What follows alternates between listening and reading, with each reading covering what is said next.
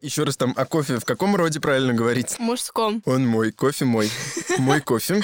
Вовремя мы решили это выяснить. Вика это записывает, да?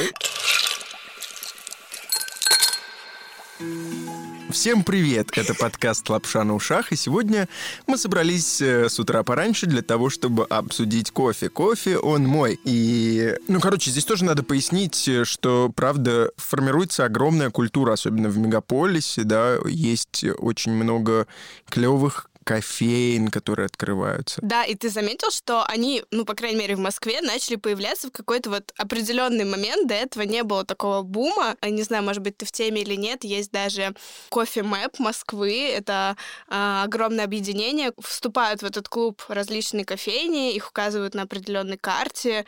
И сейчас эта карта просто полна э, интересными кофейнями. Да, и мои друзья, которые относятся к какому-то такому гастромиру, они, конечно, очень э, готовы много оставлять отзывов, много где что попробовали и знают, чем. Одна кофейня отличается от другой, а еще все начали немножко угорать по самостоятельному производству, в смысле там покупают разные для того оборудования, чтобы дома готовить себе по утрам кофе.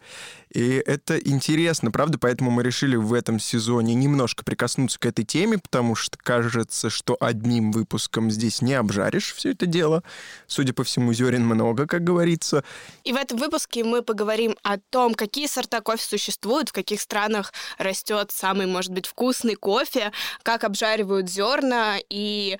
Как в итоге оказаться в правильной кофейне и заказать там вкусный напиток? Что нужно знать для того, чтобы в итоге остаться довольным и вообще как можно оценивать вкус кофе, каким он должен быть. Сегодня у нас в гостях Артем Тимиров, сооснователь и обжарщик кооператива «Черный».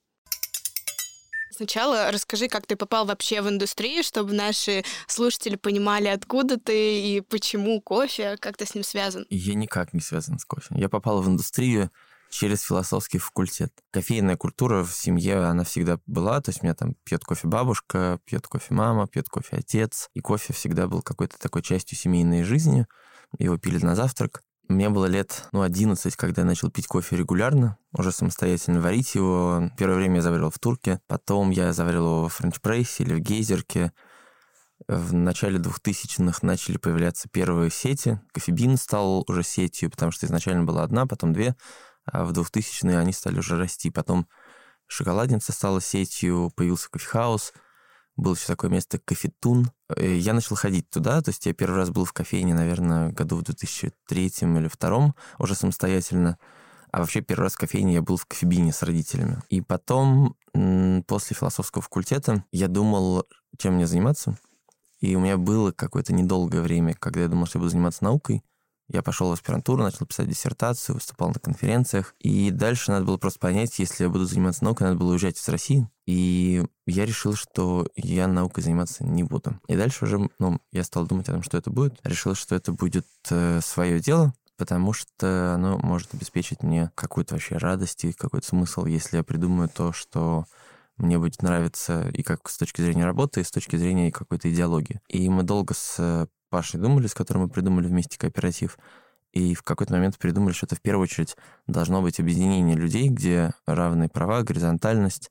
Э, ну, и это был момент еще, когда ну, я в первую очередь очень много читал политическую теорию, и я к нему прихожу и говорю, слушай, вот то, что мы с тобой придумали, это кооператив. А дальше уже решили, что это будет кофе, потому что, ну, это уже было бизнес-решение, на самом деле, это был 2012 год, и мы решили, что это будут какие-то продукты повседневного потребления, чтобы можно было постоянно взаимодействовать с потребителем и рассказывать ему какую-то историю про экономику, про права рабочих. И мы думали вначале про продуктовый магазин, просто стали читать бизнес-план, это оказалось очень дорого, думали, как его сократить, и быстро решили, что это будет кофе, потому что мы его оба обожаем. И когда начали считать уже экономику, стало понятно, что это гораздо меньше инвестиций изначальных, мы все равно их не нашли, но тем не менее. И было понятно, что на рынке есть место, что на рынке обязательно будет развиваться сегмент независимых кофеин. В 2012 году не было такого сегмента. Когда мы проанализировали, как развивался рынок в других странах, стало понятно, что ну, логичным образом в России он будет развиваться примерно так же. И все, и мы решили, что это будет кофе. Я-то, собственно, не то чтобы сильно в тему погружен. Я когда понял, что кооператив э, черный это не только про нейминг, но еще и про форму организации, это меня, конечно, очень удивило. Э, есть много ваших интервью, в которых вы описываете, как это все устроено. Наверное, здесь сильно заостряться не будем, но действительно вот эта горизонтальность, которая присутствует в организации, и такая некоторая демократия, да, наверное, можно это таким словом назвать. Ну да, рабочая демократия. Это очень вдохновляет и выглядит круто круто. Вот оказывается, что вы еще и выбирали изначально в целом, в каком направлении пойти. И действительно ты отмечаешь, что прошло всего, получается, ничего, а меньше 10 лет с того момента, как начал формироваться рынок и сегодня мы, наверное, об этом тоже поговорим, но для начала давайте э, зададим такой вектор. Хорошо бы разобраться с тем, что это за продукт такой кофе, как его получают и откуда доставляют, что мы вообще Да, имеем. что с ним происходит до того, как он попадает в кружку. Ну, надо начать с того, что его надо выбрать. Когда ты начинаешь выбирать кофе, в этот момент ты начинаешь уже узнавать про то, как устроена цепочка, и можно, в принципе, я знаю обжарщиков, которые просто выбирают кофе, и они не представляют, как устроена цепочка. Ну, то есть, какой кофе привозят в Россию. И он не растет в России, это важно. Надо начать с этого. С того, что кофе не растет в России, что кофе не растет в Италии, что когда мы пьем какой-то охрененный кофе, обжаренный каким-то скандинавским обжарщиком, и говорят, скандинавский кофе лучше всех, или говорят, финский кофе лучше всех, он не растет в Финляндии. Это очень важно. Кофе растет в странах третьего мира. Это называется Global South, и, как правило, в этих странах его даже не пьют. Это долго было одним из основных таких напряженных моментов в индустрии, что в странах, где его выращивают, его не потребляют, фермер не знает вкус продукта.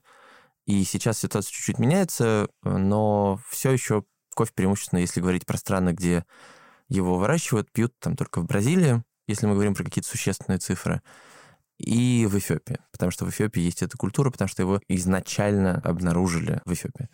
Поэтому во всех остальных странах, где его выращивают, как правило, его не пьют фермеры. Как это происходит? Вот есть какая-то у него ферма, он выращивает продукт, он не умеет его жарить, есть какие-то кустарные способы, которые традиционно используются, чтобы пожарить кофе, чтобы его дома пить, но они не помогают ему понять весь потенциал продукта. И он узнает про потенциал продукта только после того, как он поучаствует в каком-нибудь конкурсе для фермеров. Ну, например, есть такой конкурс Cup of Excellence. Вот мы сейчас начали работать с фермером, с которым я познакомился два года назад. Вот мы только сейчас начинаем работать, потому что ну, за эти два года, в общем-то, было полтора года пандемия. И а в 2002 году они поучаствовали в первом Cup of Excellence Гватемалы, вот это первый раз там проводили, при том, что они занимались кофе уже на протяжении 40 лет. Они заняли второе место, они попробовали кофе свой, попробовали кофе других фермеров, им заплатили, ну, там, на тот момент в 10 раз больше, чем они бы получили за этот кофе без конкурса. Им стало понятно, что, оказывается, вот как бы кофе вот такой на вкус, и что за него могут платить такие деньги.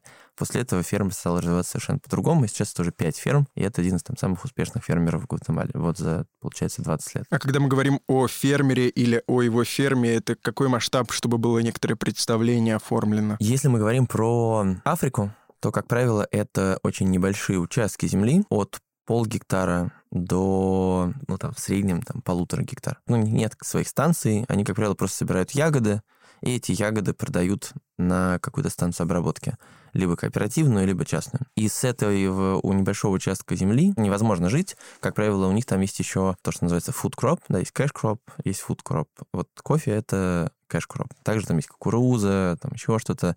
Часто там бывают пасеки, потому что только за счет кофе они прожить не могут. Если мы говорим про Центральную Южную Америку, то а, совершенно особняком стоит Бразилия, потому что там практически все фермы — это гигантские фермы. Это 200 гектар, там 800 гектар, 500 гектар. Это огромные совершенно фермы. Это совершенно другое устройство всех процессов.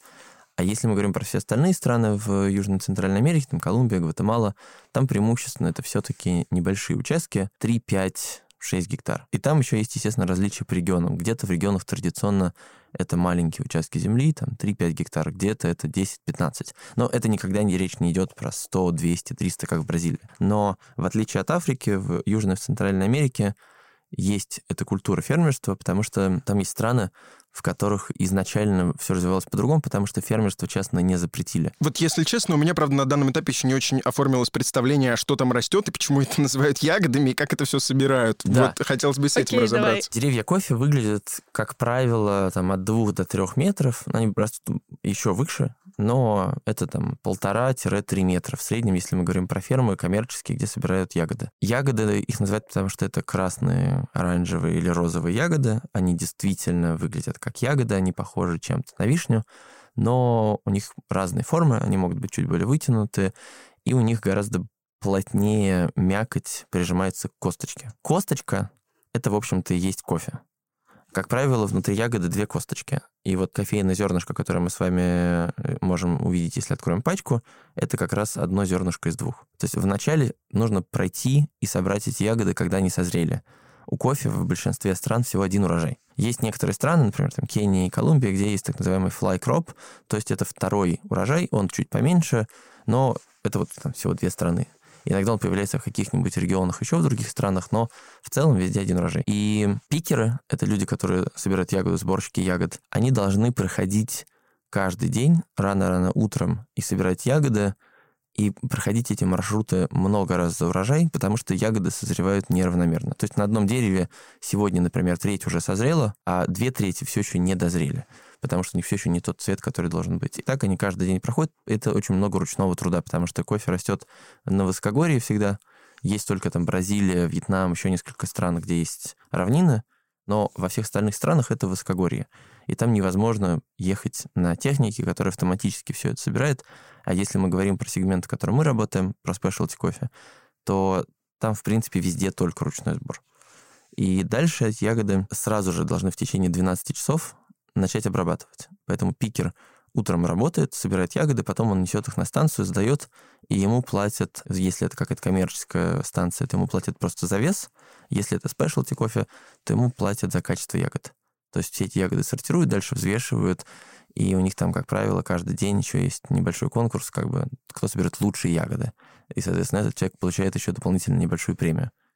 Потом, после того, как ягоды оказались на станции, их обрабатывают либо мытым способом, либо то, что называется натуральным или сухой способ обработки. Ну и сейчас уже там есть очень много разных различий, но базовое различие в том, что либо нужно пропустить ягоды через депульпатор, и он снимает такой механической машиной мякоть, либо ягоды сушат в мякоти и снимают мякоть уже после того, как они высохли. Вот в этом смысле кажется, как будто упади они все на землю, высохни под солнцем, ничего бы не произошло, можно было бы попозже собрать, не обязательно было бы сильно париться и искать каждый день клевые ягоды. Но они перезреют. Ага, то есть у них там еще есть некоторые в этом смысле. Конечно, они могут перезреть, и они могут, более того, даже не упасть с дерева, а начать заземливаться прямо на нем. Потому и что, это испортит. Да, и вероятности того, что они просто возьмут все и упадут, она очень невысокая. Даже если, ну, как бы они упадут, они уже будут испорчены. И потом, если они оказываются на земле, они начинают впитывать в себя землю, и у них уже будет совершенно другой вкус. То есть даже если они высохнут, и такое тоже может быть, то они не будут вкусными, это никогда не сможет стать спешлти кофе. Так, с этим разобрались. Дальше, после того, как их обработали, э, мы получаем кофейные зернышки в защитной оболочке. То есть два зерна в защитной оболочке. И потом уже на обрабатывающей фабрике эта защитная оболочка снимается, ягоды готовятся, уже ну, зерна готовятся к отправке. Их фасуют в мешки.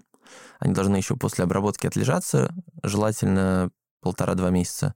После чего их э, засовывают в такие пластиковые мешки, которые называются либо Grain Pro, либо Экотакт, потом засовывают в джутовые мешки и так уже отправляют. Это если мы говорим про сегмент specialty. Если мы говорим про коммерческий кофе, там даже не всегда им дают отлежаться, просто засовывают в джут и отправляют. Его отправляют в страну, где его хотят купить. Как правило, импортеры покупают кофе, крайне редко обжарщики сами приезжают и такие, о, я хочу это все-таки чаще всего это импортеры, потому что кофе это очень дорого. Да, нужно замораживать деньги на много-много-много месяцев, нужно покупать контейнеры кофе. Да, вот мы очень маленькие, мы, например, не покупаем сейчас даже одного контейнера кофе в год, мы покупаем меньше пока. Может, приближаемся к контейнеру, но все еще нет. Но мы приближаемся к контейнеру из всех стран, с которыми мы работаем. А для того, чтобы это работало, ты должен купить контейнер из одной страны. И благодаря там нашим партнерам, с которыми мы работаем в России, именно которые занимаются импортом кофе, у нас есть возможность сделать те вещи, которые мы делаем. Ну, то есть мы приходим и говорим, вот мы познакомились с новым производителем, нам очень надо с ним работать. Он говорит, ну, супер, хорошо, давайте мы будем вместе с вами пробовать весь их кофе, потому что нужно, чтобы мы купили то, что мы хотим, а они купили все остальное, чтобы контейнер забить. Если бы этого всего не было, мы бы не могли делать. Ну, то есть вот мы там недавно выбрали классный кофе, 60 мешков. Но 60 мешков — это одна пятая контейнера. И если бы у нас не было импортеров, которые нам помогают, это бы все не работало. Дальше кофе приехал в Россию, ну, или в Англию, или в Америку, абсолютно неважно. И импортер приглашает обжарщиков. Обжарщики, ну, как это было раньше до пандемии. Обжарщики приходят на капинг. Капинг — это такое действие, когда мы пробуем кофе, чтобы оценить его качество. Либо оценить качество зеленого кофе, либо оценить качество обжарки, в зависимости от нашей цели. Но для этого кофе заваривается просто в кружке, потому что любой другой способ заваривания может исказить э, вкус за счет какой-то ошибки бариста. А если мы просто смололи кофе, засыпали его в кружку, залили горячей водой, значит, никаких ошибок нет. Есть четкий протокол, сколько грамм насыпать, сколько воды наливать, какая температура воды. Так мы его пробуем. Мы вначале нюхаем сухой аромат, потом нюхаем мокрый аромат, потом пробуем его горячим, потом пробуем его через несколько минут, и потом пробуем его на остывании, ставим оценки.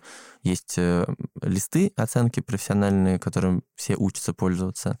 Мы ставим оценки, и дальше уже понимаем, готовы мы за этот кофе платить, нравится он нам, не нравится, какие там дескрипторы, какие у него характеристики вкусовые. Супер. Вот вы выбрали, я знаю, у вас же есть собственный, да, цех, где вы обжариваете зерна. Собственный мы только строим. У нас э, вот сейчас прямо идет краудфандинг, э, ну а так мы жарим там на протяжении 8 лет на арендованных цехах разных.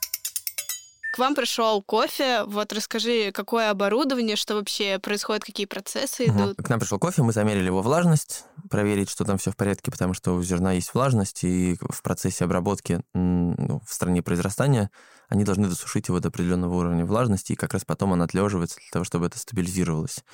Мы измеряем влажность, после чего мы взвешиваем количество кофе, которое мы собираемся обжарить.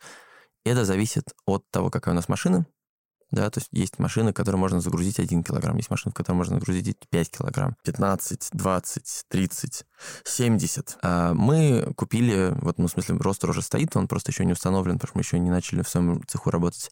12-килограммовый ростер. Ростер — это обжарочная машина, то есть мы можем загружать до максимум 12, но в целом там можно пожарить 5, 6, 7 килограмм. Когда мы жарим кофе для фильтра, то есть когда мы потом его будем заваривать в V60 или в аэропрессе, как правило, это загрузки меньше. Это загрузки по 6, по 7, по 8 килограмм. Если мы жарим кофе для эспрессо, чаще всего это загрузки там 8, 10, 11 килограмм. У нас нет ни одного профиля, где бы мы загружали 12 килограмм, то есть максимальную загрузку. Но есть обжарки, которые загружают максимум, потому что это эффективнее, ну, потому что ты, соответственно, можешь за меньшее время обжарить больше кофе. Вот мы взвесили кофе, и дальше мы э, загружаем этот кофе в ростер. Это выглядит чаще всего как такой барабан, под которым горелки. И барабан просто крутится, внутри него зерна, зерна контактируют с металлом в барабане и контактируют с горячим воздухом внутри ростера, и контактируют друг с другом, потому что если мы засыпали в этот барабан, условно, 10 килограмм, они постоянно друг с другом тоже соприкасаются, и это тоже часть процесса обжарки. Получается, у нас есть несколько видов энергии. И как долго длится этот процесс? В зависимости от профиля, но если мы говорим про среднем, то это 8-13 минут длится одна обжарка.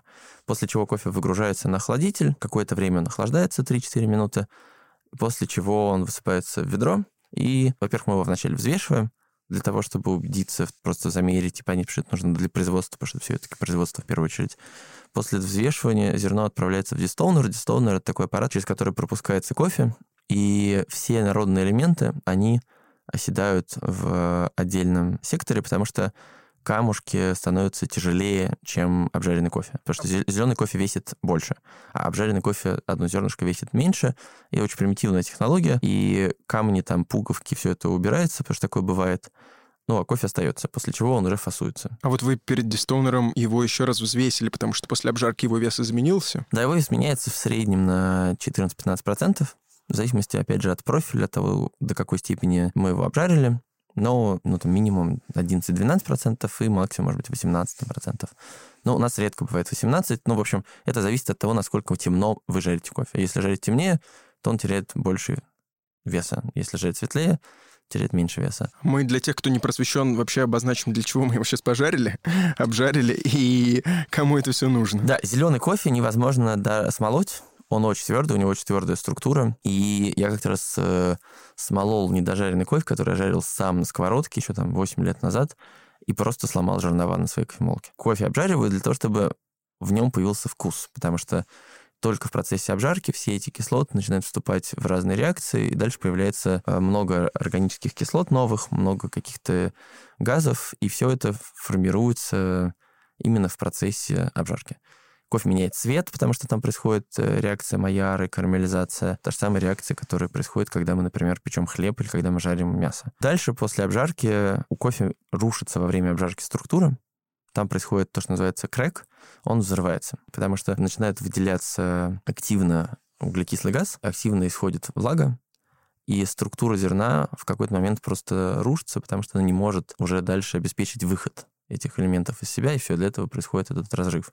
И мы это слышим как хлопки, как при попкорне. И видим как результат вот то зерно, которое да, обычно и, и тоже важно, что зеленое зернышко увеличивается в размерах, когда оно становится обжаренным, иногда там в два раза. Расскажи, пожалуйста, сколько может храниться уже обжаренное зерно? Ох, это самый спорный момент, потому что все раньше говорили, что нужно хранить его в идеале не больше месяца. И что там скрытую пачку вообще в идеале употреблять в течение недели. Сейчас есть э, такое мнение, что если пачка закрыта, хорошим материал упаковки, потому что сегодня мы уже делали много тестов, и мы понимаем, что материал упаковки, конкретный вид пластика, влияет на то, как долго мы можем хранить кофе. Поэтому сейчас я не стал бы говорить про 4 недели. Я думаю, что там на своем производстве мы сейчас будем покупать азотный запайщик и будем делать много экспериментов тоже с разными видами пластика, и, скорее всего, мы сможем довести там хранение до полугода совершенно точно, когда все хорошо. А Пока этом... мы говорим про там три месяца условно но в течение трех месяцев с ним все в порядке. К сожалению, там под конец третьего месяца он уже не такой интенсивный по вкусу и аромату. Это если мы все еще говорим про закрытую пачку. Если пачка открытая, все, можно забыть про него.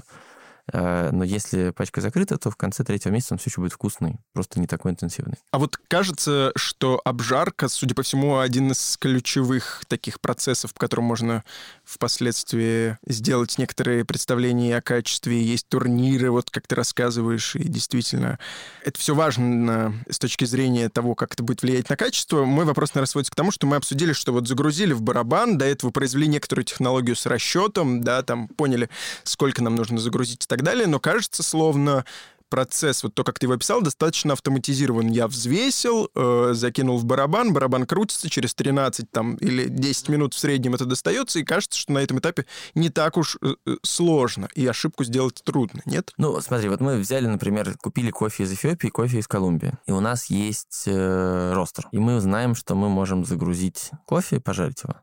Дальше возникает вопрос, при какой температуре мы его загружаем на 200 градусах или на 240 градусах. Дальше возникает вопрос, мы включаем газ сразу же на 100%, или мы включаем его вначале на там, 50%, потом через минуту на 100%, потом через там, 3 минуты еще на 50%. Таким образом формируется профиль обжарки. Профиль обжарки — это такая кривая, на которой отмечена температура каждую секунду, и там у тебя может быть разная температура загрузки, у тебя может быть совершенно разный газ на протяжении всего процесса, плюс у тебя есть такая вещь, как Airflow, это условно вытяжка, да, ты можешь открыть ее на 100%, и тогда у тебя будет больше воздуха, будет совершенно другой обмен воздушный. Можешь закрыть вообще. В конце, в том числе, условно, если, например, ты какой-то кофе выгрузил на 210 градусов, и потом ты пожарил этот же кофе, но ты выгрузил его на 215 градусах, выгрузил в смысле, что все уже из ростера на охладитель. То есть вот он в конце жарится, там растет температура, там происходит крэк, и мы можем выгрузить кофе, и в конце, например, не снижать газ. И тогда у него будет выгрузка по температуре выше. А можем снижать газ постепенно, и у него будет выгрузка там на 5 градусов ниже. Даже вот эти 5 градусов повлияют на конечный вкус. А если мы загружаем, например, по такому же профилю не Эфиопию, а Колумбию, то если Эфиопия при этом получилась очень вкусно, вообще абсолютно не факт, что Колумбия получится вкусно, и что мы раскроем там те вкусы, из-за которых мы этот кофе купили. Поэтому, если мы говорим про обжарку, там самое главное, что мы выбираем, когда кофе, мы обязательно отмечаем дескрипторы, степень кислотности, почему мы его купили, то есть что нам в нем понравилось. И мы сразу же думаем, для какого способа мы его покупаем, потому что у нас есть ценовая вилка, у нас есть ценовой диапазон. Если кофе стоит 15 долларов, то мы можем купить его только для фильтра.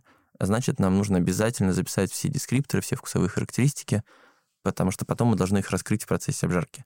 Вот это и есть то, что сложно, потому что ты не можешь прийти к любому ростеру и э, нажать на кнопку и пожарить Эфиопию. И для обжарщика самое важное в том числе, чтобы он умел капить кофе, умел понимать на вкус, что там со вкусовыми характеристиками, какие дескрипторы ты чувствуешь, потому что если ты делаешь какие-то изменения в обжарке, то ты должен понять, как они отражаются во вкусе. И это и есть основная работа обжарщика. С самой машиной управляться несложно. Хочу у тебя для себя тоже прояснить, в том числе для, может быть, моих каких-то друзей, как можно понять, что зерно пережарено. Вот сейчас приведу пример. Мои друзья покупают кофе с молоком, делают глоток, такие, ой, кажется, горчит, кофе пережарен. Это вообще...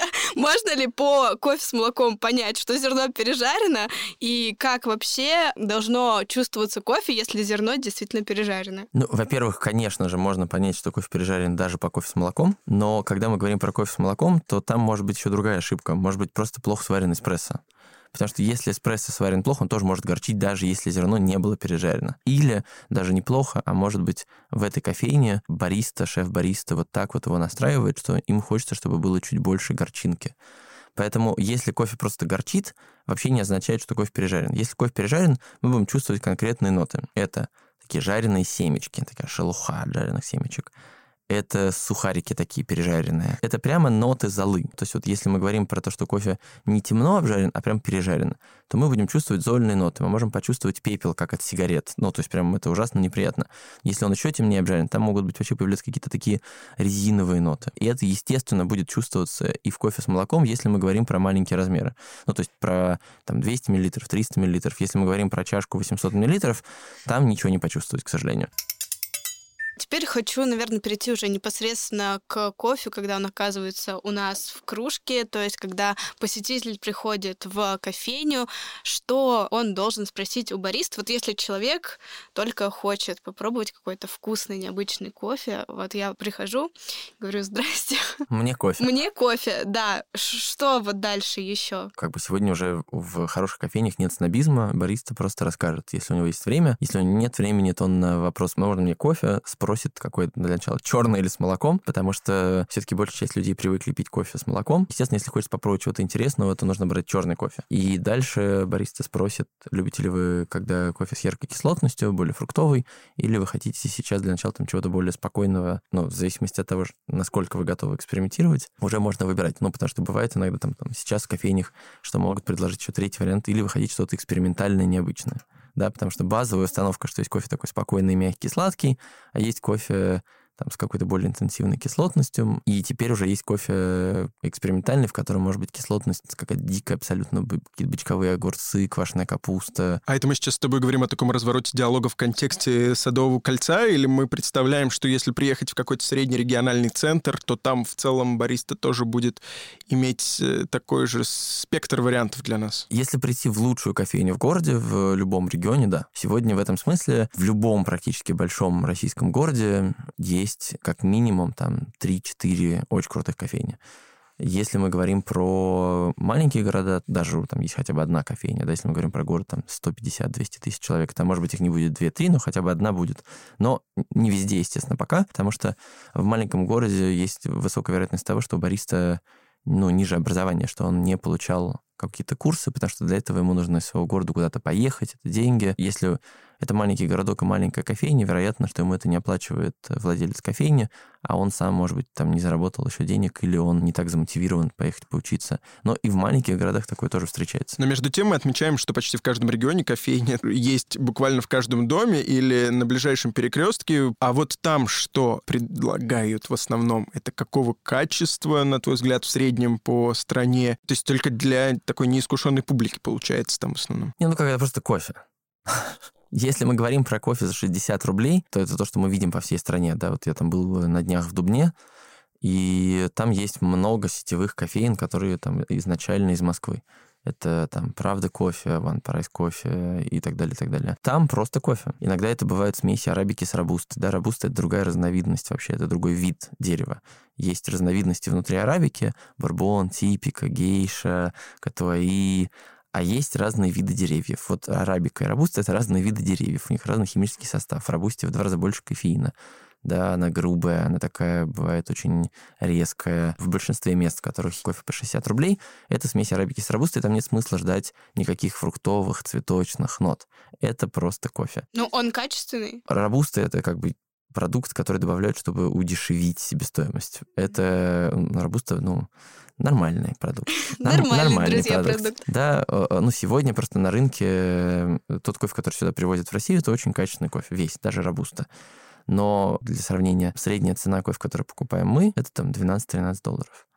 Э, если мы говорим про кофе для эспрессо, то у нас там нижняя сейчас ценовая планка, у нас там 7 долларов, вот у нас нет дешевле вроде бы сейчас кофе для эспрессо, к сожалению. И верхняя планка кофе для эспрессо сейчас у нас 13 долларов. Если мы говорим про фильтр, там самый дешевый фильтр стоит, по-моему, 11 долларов. Самый дорогой стоит сейчас, если мы говорим про стандартный наш пресс, там 24 доллара. Это э, мы говорим про зеленый кофе, да. Если мы говорим про робуст, то она стоит 2,5-3,5 доллара. Поэтому говорить здесь о вкусах нет никакого смысла. Круто говорить о качестве, э, ну и в большинстве случаев, если это сети, это качественный продукт. Если мы говорим сегодня про вот такие есть, как там «Правда кофе», например. Просто смотришь на ценник, угу. и сразу возникают вопросы, потому что куда ты заходишь, он стоит 60 рублей, а куда ты заходишь, он стоит там 350 рублей. Да, нет, тут важно сказать, что просто условно, если мы говорим, например, там про «Правду кофе», там кофе стоит своих денег. Он делается из самого базового продукта, и он стоит 60 рублей. А мы так сейчас просто... Я не так часто встречал эту сеть, если я где-то Правда, бывает... Кофе? И... Но я вот вижу лай кофе, вот какие-то такие очень сетки, которые прям в регионах бывают. А, словно, ну, когда ты приедешь в какой-нибудь Тольятти, там mm-hmm. вот будет э, кофе лайк. Кофе лайк, да, кофе лайк есть везде. Тут как бы надо сразу же спрашивать, ну, в сети, если вы ее не знаете, не знаете про никаких деталей, где обжаривается кофе. Если они говорят в России, круто, можно брать. Это значит, что, скорее всего, это будет более качественный кофе, чем если вам в какой-то такой же сети сказали в Италии. Потому что если сказать, что в Италии, ну, хрен знает вообще, что там происходит, потому что э, если кофе обжаривается в Италии и потом заводится в Россию, нужно еще платить пошлину, потому что на зеленый кофе нет пошлины. Все эти кофе лайк, например, это в том числе так. Да, это жарится кофе в России, это нормальный продукт. Дальше просто вопрос в том, как он делается уже непосредственно в кофейне, да, моют ли они кофемашину. Ну, там есть миллион, миллион, миллион, миллион же вопросов, на это надо просто смотреть. Если вас что-то смущает, уходите. Ну, то есть не надо там стесняться, ну, там вы видите, что вам кажется, что там А грязь. вот что может смутить? Грязь. Да, какие факторы? Не, ну, вам кажется, что грязная кофемашина, да, там... И сегодня огромный выбор, даже среди вот этого сегмента, там, по 60, 70, 80 рублей. Базовая установка — это то, что бариста должен знать хотя бы, да, где произведен продукт, даже если это самая-самая-самая простая сеть. Потому что если бариста не знает, ну, это просто как минимум означает, что он так относится к продукту, что ему вообще не интересно, что он делает, с каким продуктом он работает. Мы же сейчас не говорим про то, что это там какой-то большой провал с точки зрения сервиса, что бариста не может ответить на этот вопрос. Но это в первую очередь говорит о том, что человеку за стойкой неинтересно это. Это значит, что он и продукт будет, ну, как бы делать, ну, чашку кофе точно так же. Просто сделать и забыть. Мы до этого на таком очень изысканном, скажем, акцентировали внимание кофе, да, и ягодах. А если мы говорим о промышленных масштабах, которые вот мы видим на полках магазинах в большом количестве, и с ними то же самое все происходит, или как-то иначе? Ну, большая часть кофе сегодня на полках в супермаркетах отобразили. Сейчас уже появляются отдельные линейки. Вы, наверное, замечали даже в супермаркетах, что появилась на кофе надписи часто Эфиопия, Колумбия. Это кофе чуть-чуть более дорогой, даже если мы говорим про какой-то массовый бренд потому что э, если мы говорим про стандартную линейку, это почти всегда Бразилия, и сейчас еще часто там Вьетнам, там машинная сборка, собирают все ягоды подряд, то есть она так трясет просто ветку, и ягоды mm-hmm. падают. Она очень сильно их трясет. Падают и зеленые, и красные, все подряд. Дальше бывает это сортируют, бывает не сортируют, это уже зависит. Но главное, что они все, в принципе, очень разной степени зрелости. И когда ягода зреет, в ней формируются сахара, именно это позволяет потом формироваться в дальнейшем разным органическим кислотам, которые дают нам то многообразие вкуса, которое у нас есть в кофе, и поэтому кофе может быть с нотами цитрусов, а может быть с нотами клубники, потому что изначально это берется из этих органических кислот. Если ягода не созрела, там не происходят все эти химические процессы, там не будет этого вкуса там может быть просто вкус обжарки. Вкус обжарки это вот когда мы делаем, э, э, берем какой-нибудь ну, самый-самый-самый дешевый кофе, любой из любой страны, если он еще не дозрел, то мы в любом случае можем получить нот карамелизации. Просто потому что это процесс обжарки.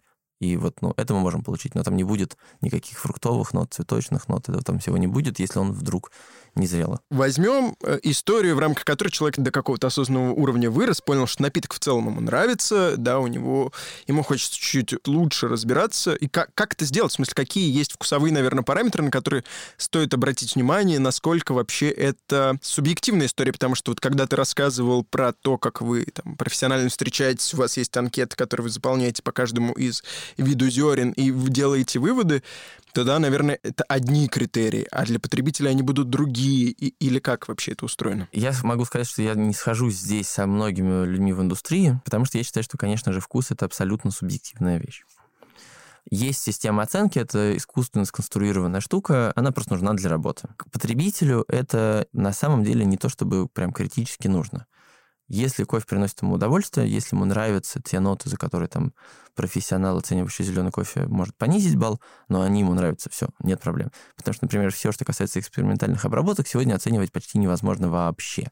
Потому что там такие вкусы, которые, э, они просто выпадают из системы оценки, и ты этот кофе можешь признать просто дефектным. Для потребителя важно просто описывать вкус, потому что когда ты описываешь вкус, когда ты начинаешь различать вкусы, ты просто получаешь больше удовольствия. Потому что чем больше вкусов ты можешь распознать в чашке, тем больше ты потом будешь получать удовольствие, делая каждый глоток. Это в какой-то момент становится автоматическим. Для того, чтобы начать этому хотя бы учиться, раньше, я бы сказал, нужно ходить на каппинги в кофейне. Но теперь каппинги в кофейнях не проводятся. Поэтому единственный вариант — это просто пить много черного кофе и первые несколько глотков пытаться описать вкус. Когда только-только заказали чашку, можно с ней три минуты посидеть, очень осознанно, делая глоток, пытаться понять, что в этой чашке вы ощущаете. А дальше уже спокойно там себе пить и не думать.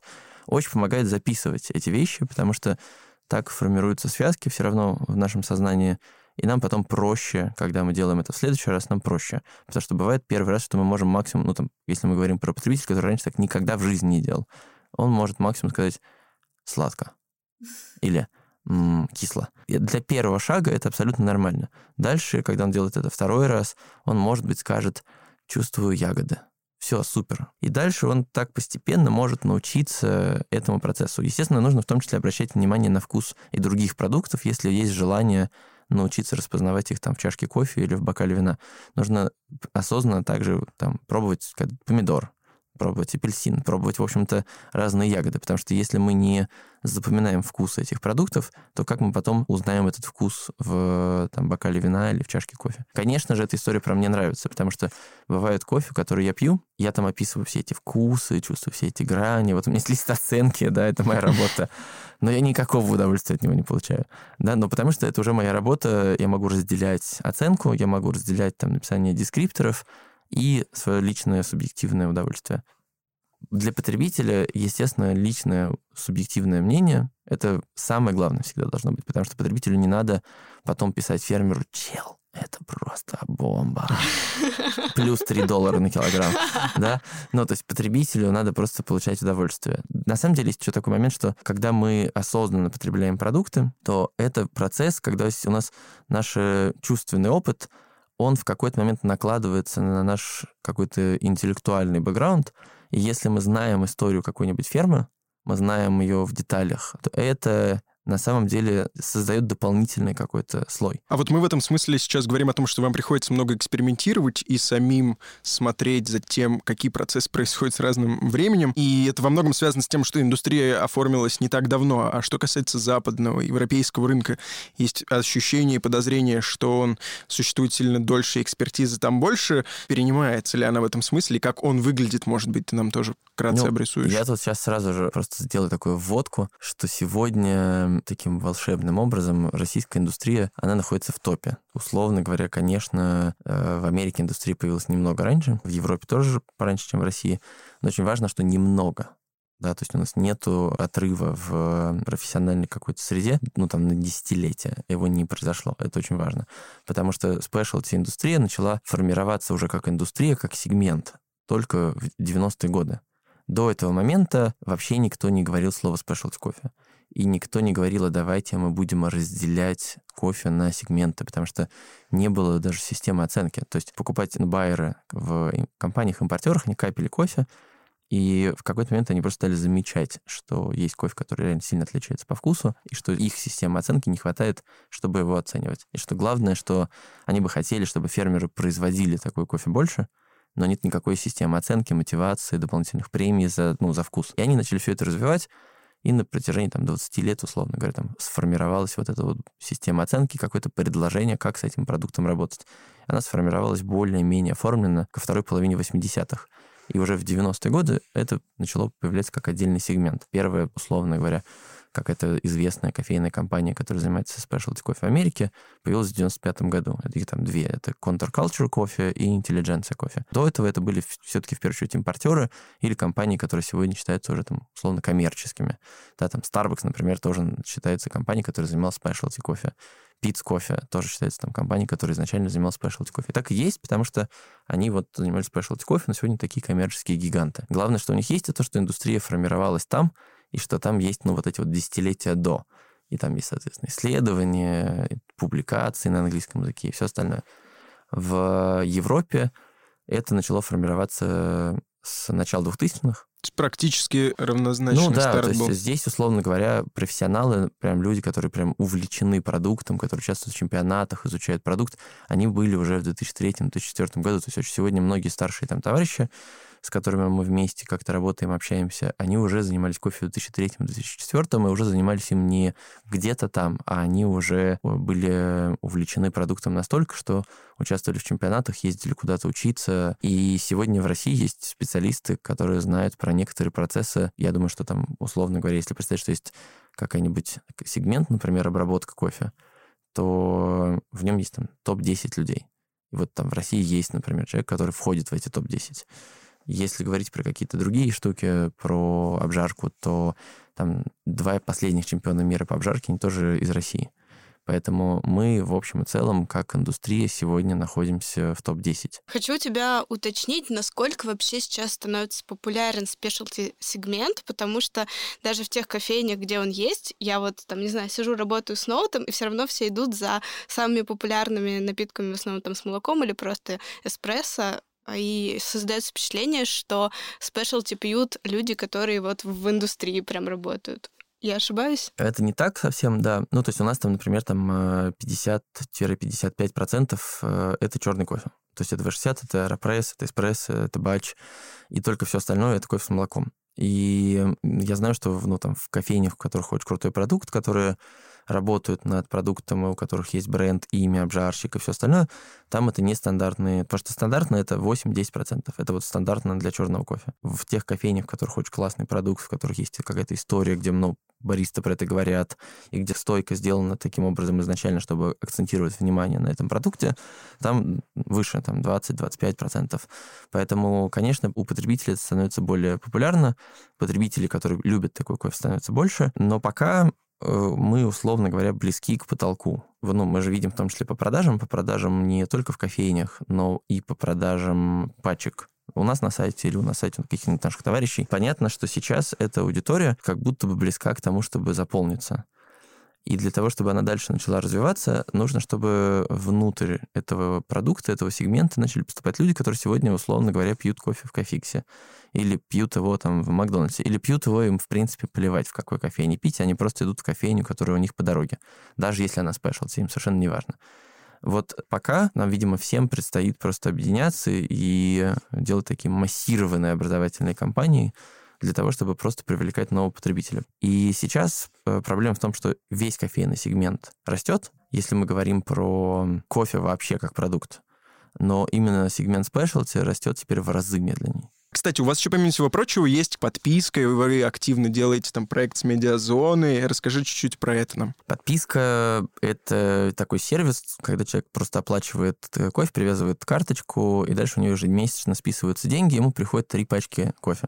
Это три пачки всегда разные, и каждый месяц, ну, одна из них меняется, и получается, что ты за год выпиваешь там 14 разных сортов кофе. У нас есть отдельная подписка, это подписка с донатом, и можно просто оформить ее. Там тоже разный кофе, но она с точки зрения продукта по-другому устроена и часть денег идет в медиазоне. Ну, это вообще отдельная история о том, что делать с этой пачкой, как можно накосячить в процессе делания, потому что, может быть, в итоге не пачка будет виновата, а ручки. Ну, зачем, если это просто кофе? Ну, это же все еще просто кофе. Ну, накосячили, ну, ничего страшного, но это же просто кофе.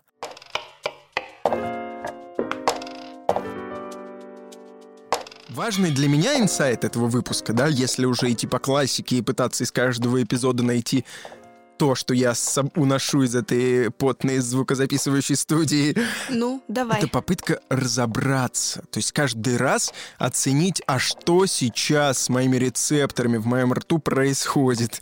И это в тот момент, когда там оказывается что-то съедобное или выпивательное. Как, да, как но это так сложно, потому что обычно, блин, ты не можешь сосредоточиться, сесть и такой, сейчас я почувствую все эти ноты. Обычно ты просто вливаешь в себя что-то и бежишь. Ну, по крайней мере, я.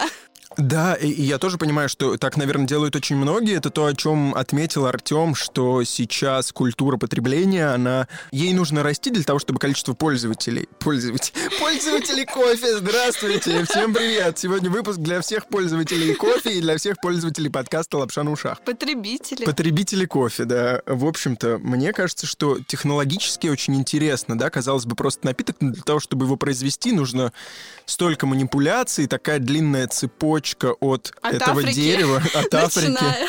И меня это, конечно, очень удивило. Не то, чтобы мне захотелось погружаться, наверное, потому что мне, правда, не то, чтобы это мой напиток. Это целая культура, что люди прям вот изучают, что люди пробуют. Это культура, сообщество, сообщество профессиональное, в котором действительно я много... У меня есть некоторые друзья-бариста, которые действительно а, много обучаются. С одной стороны, у меня существовало некоторое предубеждение о том, что работать в кофейне идет в среднем человек, который сейчас либо учится, либо еще что-то, но на самом деле зачастую там оказываются любители своего дела, люди, которым важно, что они сейчас делают, ручками осознанно, как они это обжаривают, да, если это формат specialty, который тоже для меня оказалось, что вообще вот есть specialty.